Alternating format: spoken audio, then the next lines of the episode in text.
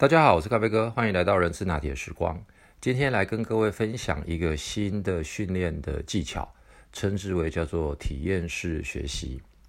在我们一般业界里面举办的训练方法，大部分可能就是在教室里面，呃，请讲师或者是高阶主管来进行一些观念、技巧、方法的这个传递。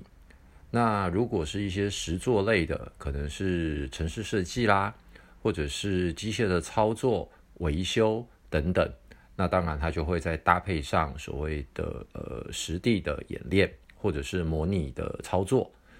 那但是今天要谈的这个体验式学习呢，呃，咖啡哥大概是在二十几年前刚入社会没有多久的时候就呃接触过了。我个人对于这样子的一个手法跟技巧，在当时。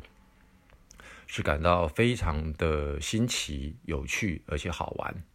那我先简单说一下所谓体验式学习它的一个理论基础。它大概就是透过一些活动的设计。那当然啦，有些朋友如果您也参加过的，大概您可以了解到，它大概就是透过一些活动的设计，让整个的过程非常的丰富、有趣。而且是透过团队的方式来共同完成某个特定的活动。而在这样的过程当中呢，呃，我们身为带领者，或者是身为公司内部的 HR 的观察者，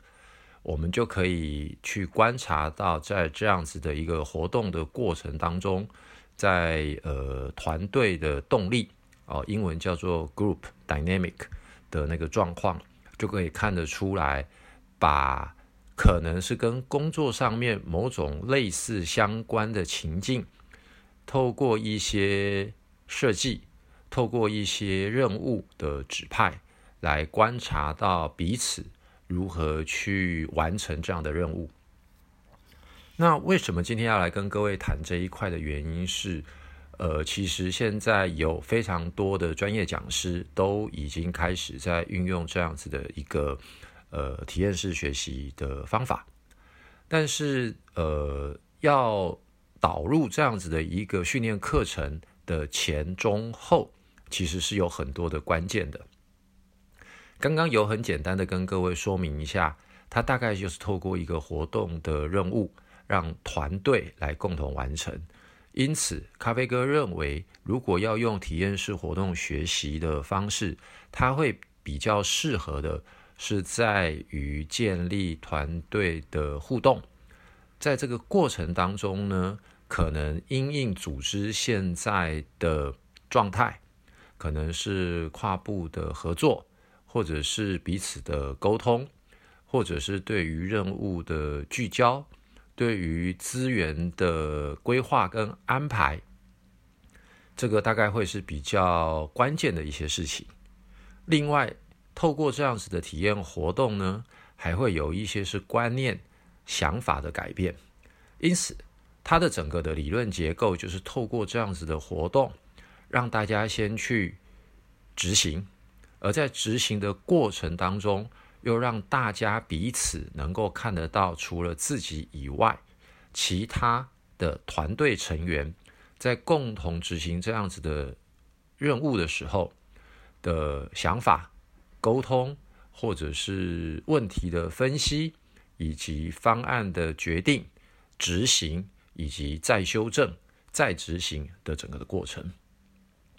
因此，呃，在前、中、后。呃，我想我是先从呃人力资源单位的角度来跟各位分享这样子的一个观察。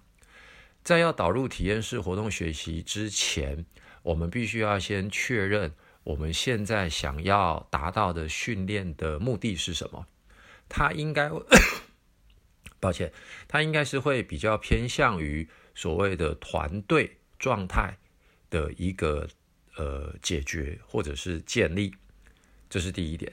第二点，我们可能要针对特定的几个主轴来跟负责担任的讲师，或者是我们称之为叫引导员，请他在游戏的活动过程当中特别关注哪些重点，因为在游戏结束之后，这个引导员他扮演着非常重要的一个角色，他必须要把整个活动的过程当中，用引导的方式，我们称之为叫做 debriefing，来启发以及引导团队成员去思考刚刚的活动当中，各位看到了什么，各位的感觉是什么，以及我们。发现了哪些状况，而这些状况又如何的来引导回来到本次课程想要达到训练的意义跟目的？所以在课程的呃举办之前，身为内部的呃人力资源单位的伙伴们，我们就必须要先把这样子的一个目的跟引导员或者是讲师充分的沟通。这是第一点。第二点，在现场呃开始进行这样子活动的过程当中，其实 HR 要扮演着第二个非常重要的角色，也就是观察员。在这个过程当中，就必须要去观察到团队里面的很多的互动的状况，以及运用现在很方便的手机照相或者是录影的过程，把一些很关键。可能是冲突的发生，可能是意见的协调，可能是资源的调度，又甚或者是呃，在面临到任务执行一半而失败的过程当中，大家彼此的反应，或者是彼此是用指责，又或者是彼此是继续鼓励，另外。还可以去观察到团队当中有哪些伙伴，他是属于意见领袖，又或者是呃支持者，又或者是跟随者，又或者是意见反对者。其实这些通通没有所谓的好与坏，而是透过这样的观察，在呃回到工作岗位上之后，可以协助我们人力资源单位。尤其如果您又是担任那一个部门 HRBP，那么就可以更加的去协助他们把办理这个活动过程当中的一些状况把它描述出来，然后等到课程结束之后，引导到他们平常在进行专案互动，或者是开会意见沟通表达，又或者是在进行。呃，冲突管理的时候，让大家拥有同样的记忆、同样的情境、同 同样的感受，来协助大家反思。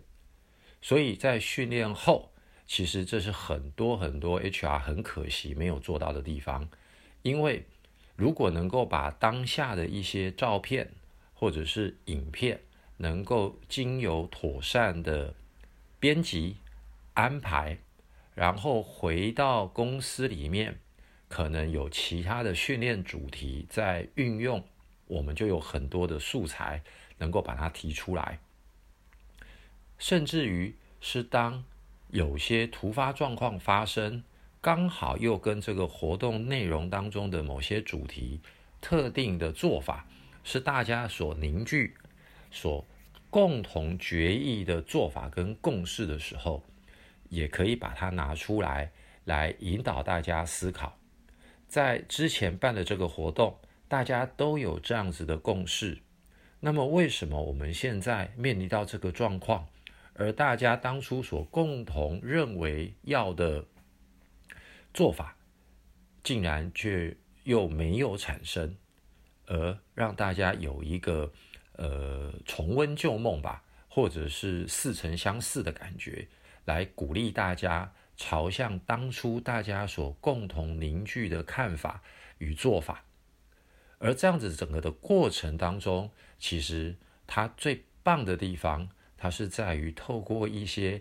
经过设计的游戏活动，在一个相对非正式任务的情况之下。表现出真正大家的内心的情感或想法，这是第一点。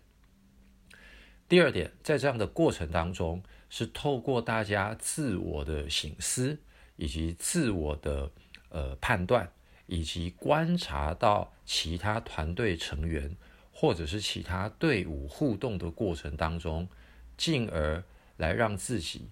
有很具象的一个感觉，从而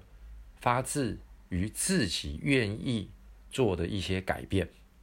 好，整个讲完，可能各位觉得还是很抽象，但是呢，咖啡哥要表达的其实就只有几点。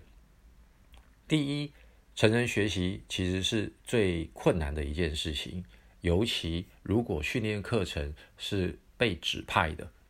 也就是非出于自己本身有需求的训练，往往这些训练的效果都是比较低了。